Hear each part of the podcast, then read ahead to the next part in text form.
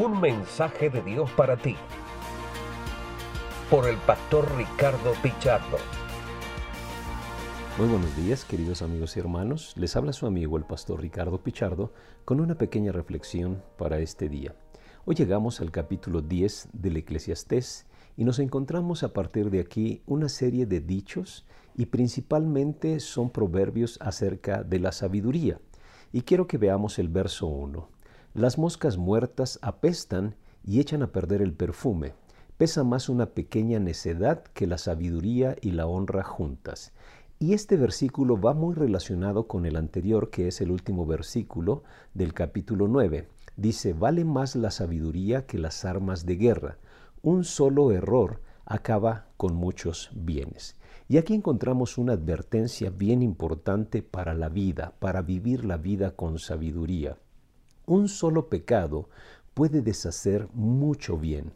Todo el bien que usted ha hecho en una vida, un solo pecado puede echarlo a perder. Esa es la realidad de la vida, aunque usted podría pensar, pero esto suena bastante injusto. Y bueno, ¿quién ha dicho que la vida sea justa? Pero esta es la realidad en la relación con las personas. Usted puede hacer mucho bien por alguien y un solo error puede echar a perder toda una vida de bienestar. Y aquí es donde encontramos una segunda lección. Un juicio pobre puede destruir la estima de toda una vida de una persona que era considerada como sabio y honorable. Hay ocasiones que, como le decía hace un momento, usted puede hacer mucho, mucho bien por una persona y una sola acción puede echar a perder todo eso. Es decir, emitieron un juicio sobre usted y echó a perder todo el bien. Y esto de verdad es bastante injusto, porque es como pesar en una balanza pesar en una balanza, si usted es más justo de verdad, podría valorar las cosas buenas que ha vivido con aquella persona que cometió un error una falta y sopesar que de verdad vale la pena su relación, vale la pena o pesan más las buenas acciones. Pero la realidad de la vida es que una sola cosa puede echar a perder todo. Y esto se vive mucho en el ministerio. En el ministerio los pastores, las personas que ministran, servimos a gran cantidad de gente y a veces eh, hemos hecho bastante por las personas y un solo error echa a perder todo. Yo recuerdo mucho a un amigo pastor que una vez hablaba ah, en una reunión en la iglesia sobre la familia y él decía que él eh, le había pedido perdón a sus hijos porque había invertido mucho tiempo en la gente de la iglesia y eso lo llevó a descuidar la vida de sus hijos. Pero lo más triste, decía, es que esas personas en las que había invertido de repente se fueron, ni a Dios me dijeron, ni las gracias me dieron. Y bueno, la realidad es que uno como pastor sirve por gracia de Dios y sirve porque ese es el llamado que Dios nos da. Pero esta es la realidad de las injusticias de la vida. Usted puede hacer mucho bien por una persona y un solo error puede echarlo a perder todo. Y le digo, esto es bastante injusto, pero esto nos tiene que llevar a una enseñanza bien importante. La primera de ellas, ¿Qué es lo que va a buscar usted? Pablo decía, yo no busco el favor de los hombres. Lo que Pablo buscaba era agradar a Dios, servir a las personas, cumplir con su ministerio. Por eso la primera enseñanza que encontramos aquí es que debemos vivir para la audiencia de uno. Si usted busca agradar a todo mundo, se va a desilusionar porque se va a dar cuenta de que no se puede. No se puede. A algunas personas les va a gustar la manera en que usted viste y a otras personas no. Algunas personas les va a gustar su enseñanza y a otras no. Algunas personas les, va a gustar su personalidad y a otras no. Entonces, se va a desilusionar si usted toma la decisión de buscar agradar a todo mundo. Por eso la primera enseñanza para vivir con sabiduría es viva para la audiencia de uno, viva solamente para Dios, viva solamente para Él. El domingo le decía que si a Dios le agrado y yo me agrado y a usted no le agrado, ¿quién cree que tenga el problema? Entonces es muy saludable y sabio vivir para la audiencia de uno. Pero por otro lado, hay mucha razón en en que a veces las personas están resentidas para con nosotros porque pues cometemos errores y necesitamos aprender a pedir perdón.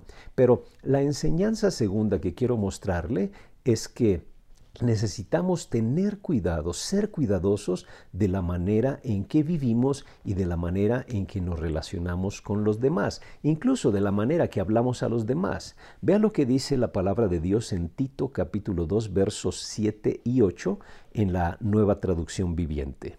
Dice, eh, y sé tú mismo un ejemplo para ellos al hacer todo tipo de buenas acciones que todo lo que hagas refleje la integridad y la seriedad de tu enseñanza.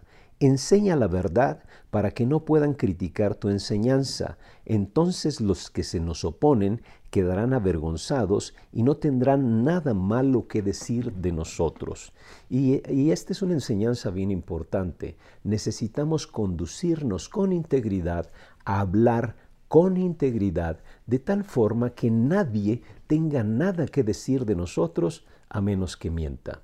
Y es una realidad lo que dice el eclesiastés, las moscas muertas apestan y echan a perder el perfume, pesa más una pequeña necedad que la sabiduría y la honra juntas. Tiene usted que tener cuidado de la manera en que vive y de la manera en que se conduce, aunque esto suena bastante injusto, pero es la realidad de la vida. Una sola mala acción puede echar a perder todo. Pero gracias a Dios, gracias que tenemos un juez justo que no nos juzga por nuestras acciones, sino nos juzga por el hecho de que Él envió a su Hijo Jesucristo a morir por nosotros. En eso hay esperanza. Pero por otro lado, usted y yo debemos de conducirnos con integridad, debemos de vivir una conducta intachable. Y también no sea injusto en sus juicios. A veces nosotros pesamos una mala acción y la, le damos un mayor peso que todo lo bueno que las personas han hecho por nosotros. Aquí hay una gran enseñanza del eclesiastés. La vida es injusta, sí, pero tenemos un juez justo. Viva para la audiencia de uno y tenga cuidado de la manera en que usted se conduce para con los demás. Y, a final de cuentas, nosotros tenemos un juez justo que no nos juzga por nuestras acciones, sino nos juzga por el sacrificio que Jesús ha hecho en la cruz por nosotros.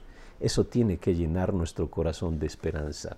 Y además, si alguna vez usted se siente juzgado, me gusta mucho unas frases de Carlos Spurgeon que decía de la siguiente manera, hermano, si algún hombre piensa mal de ti, no te enojes con él, porque tú eres peor de lo que él piensa que eres.